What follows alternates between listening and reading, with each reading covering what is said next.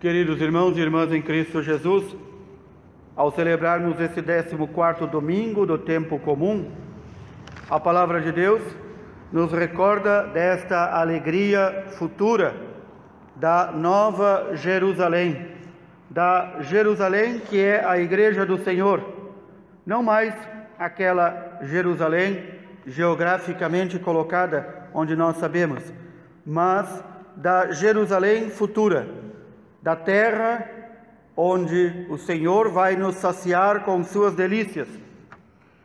Vai nos saciar com suas delícias, vai nos preencher com tudo aquilo que nos falta. Mas para isso é necessário que nos congreguemos no Senhor, que nos reunamos ao Senhor. É aqui que o cristão deve ter o seu norte. Onde é que está esta Jerusalém? Onde é que está este reino de Deus? Quais os sinais do reino de Deus que eu já percebo entre nós? O Senhor nomeia, chama a estes outros 72 discípulos para continuar também, de certa forma, a obra dos apóstolos, mas também para dar vencimento da demanda. Como ele mesmo diz, a colheita é grande, a seara é grande, faltam operários. E estes 72 que o Senhor escolhe devem ir com este objetivo: anunciar de cidade em cidade, de lugar em lugar, que o reino de Deus está próximo. E aí que nos vem a pergunta: quais os sinais que onde nós vivemos, onde nós moramos, onde nós habitamos, nós podemos perceber que o reino de Deus já está entre nós. Muitos passam uma vida inteira entre o seu batizado e o seu enterro sem perceber que o reino de Deus já está entre nós e que compete a cada um de nós, a partir deste mandato recebido do Senhor, de anunciar o Evangelho, de fazer com que a palavra, a boa nova, palavra de salvação, chegue a todos aqueles aos quais ainda não chegou. Muitos devem pensar, talvez lá em outros povos, talvez na África, talvez em outros tantos lugares a Boa Nova não chegou. E eu digo categoricamente, no nosso país a Boa Nova não chegou em muitos lugares. Aqui em nossa Bagé não chegou em muitas ruas ainda. Não chegou. Se chegou, não foi ouvida. Se o reino de Deus chegou, ainda não foi percebido. E isso decorre de que nós todos não temos cumprido o mandato do Senhor, anunciar em todos os lugares e em todo o tempo que o reino de Deus está próximo. E que para entrarmos neste reino é necessário que nos congregamos, que nos unamos em oração, em vivendo o Evangelho, encarnando-o na nossa vida. Aqueles lugares que não recebem o Senhor, o Senhor diz: ai desta cidade. Ele não diz ai desta pessoa ou daquela pessoa, ele diz ai desta cidade que não me recebe. Ai desta cidade.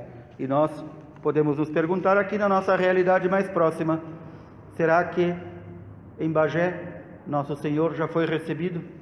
Será que Ele tem acolhida? Será que Ele é o centro da nossa vida?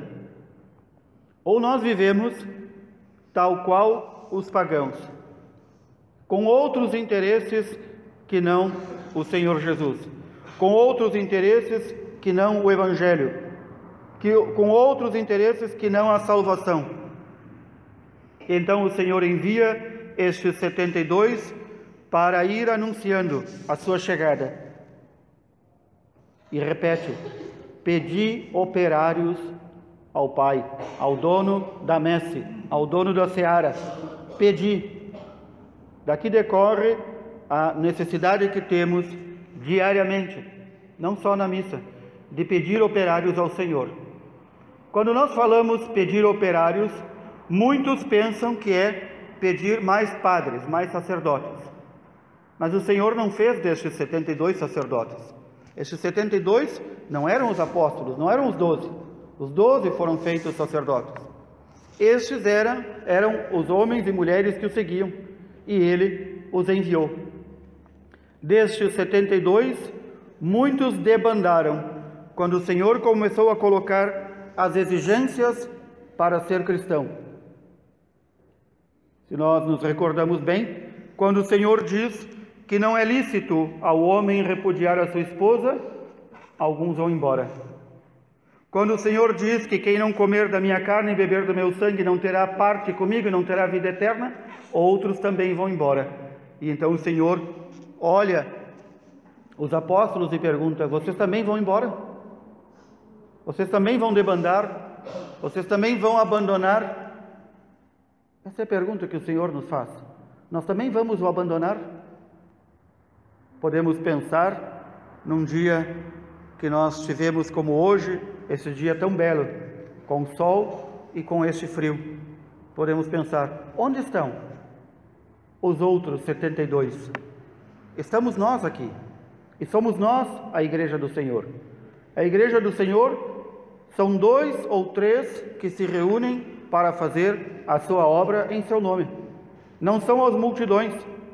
O Senhor não nos enviou e não nos chamou para fazer shows, nem para arrebanhar massas, nem para ganhar prêmios.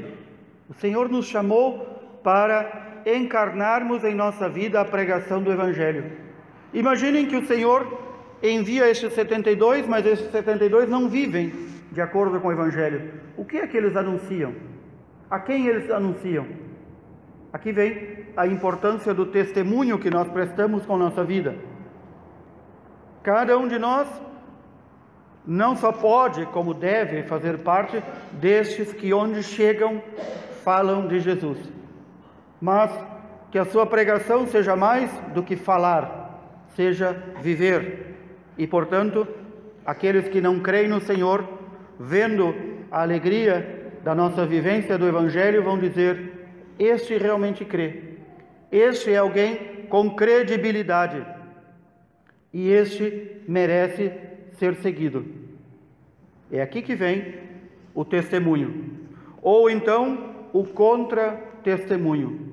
Há poucos dias atrás falava para alguém que não é dessa região, para muitos que não são dessa região, a maioria dos nossos compatriotas brasileiros e que até nos escutam esta homilia que é gravada, custam a entender que uma região como a nossa exista no Brasil, em que a prática da fé é algo minúsculo, abaixo da média nacional, que já é minúscula.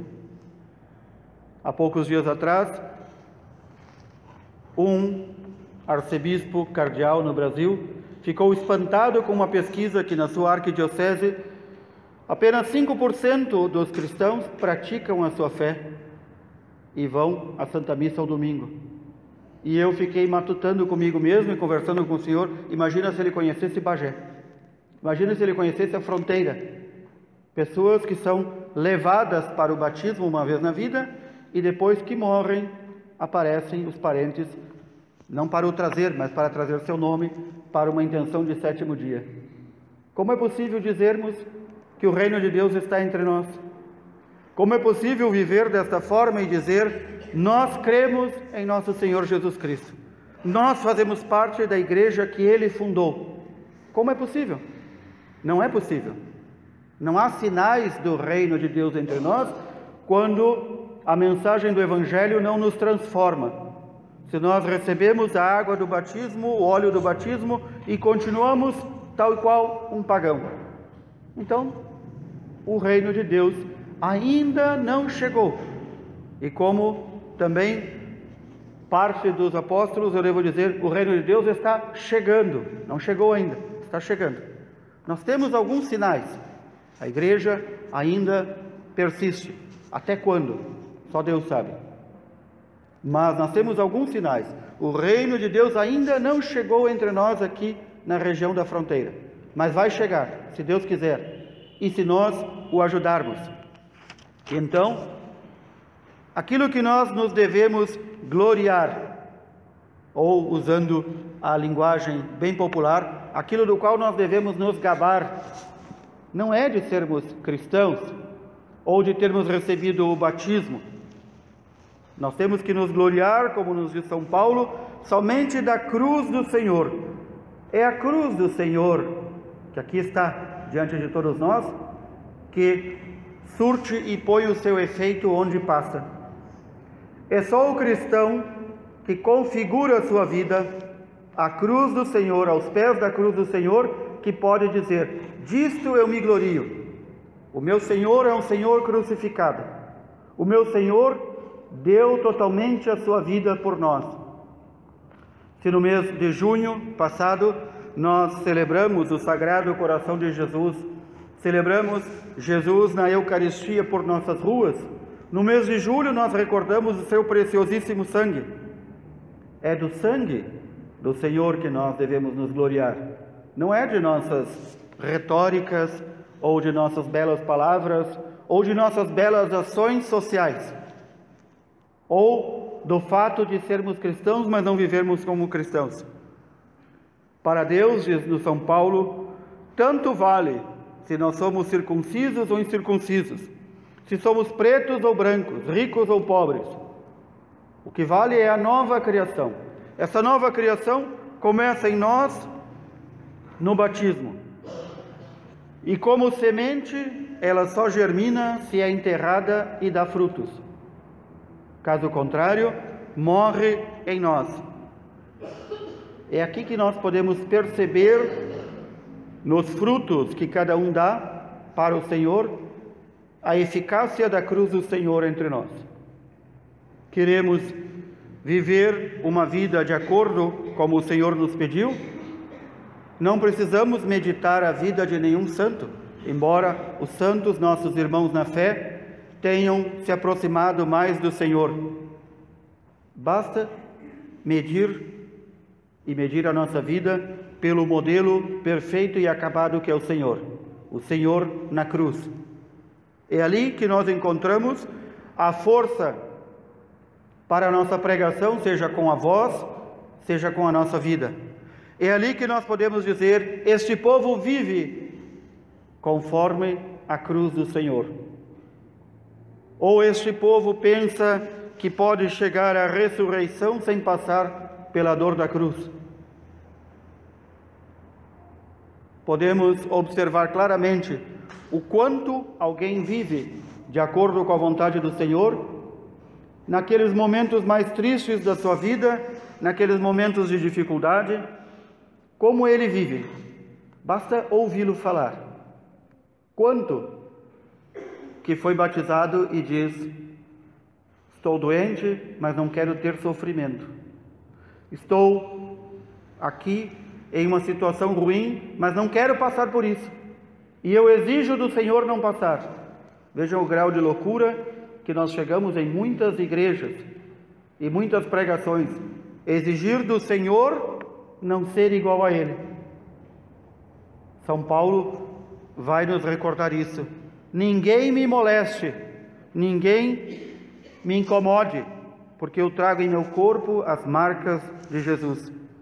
Estas marcas que configuram um cristão. As marcas vivas de Cristo num cristão é a sua vida. E é por nossa vida que nós somos observados por todos e pelos nossos atos que o Senhor nos julgará. Portanto, para um dia nos alegrarmos e exultarmos na Nova Jerusalém, todos aqueles que agora choram, como nos diz o profeta Isaías, poderão sugar e saciar-vos no seio da consolação que é Deus. Para isso é necessário passar, sim, por todos estes momentos, momentos em que se observa, que se observam até mesmo na igreja do Senhor, o escurecimento, o abandono, e em quantas igrejas que vão desaparecendo, comunidades, paróquias, dioceses, e nós podíamos dizer: o reino de Deus estava chegando e morreu pelo caminho. Não porque o reino de Deus não tem força, não porque o reino de Cristo não podia chegar, mas porque ele foi impedido de chegar. Portanto, Nós, cada um de nós, sacerdotes e o povo de Deus, temos esta obrigação de pregar com nossa vida a vinda do Senhor, de dizer a todos, de em cada lugar onde estivermos, em casa, na rua, com os vizinhos, no nosso ambiente de trabalho, na escola, dizermos com nossa voz e com a pregação silenciosa de nossa vida, que é mais eloquente que a nossa voz, dizermos: o reino de Deus está próximo de nós. O reino de Deus está chegando. O Senhor vem para salvar aqueles que lhe pertencem. Que assim o Senhor nos inspire e nos dê coragem para pregarmos por toda parte o seu santo evangelho. Louvado seja nosso Senhor Jesus Cristo.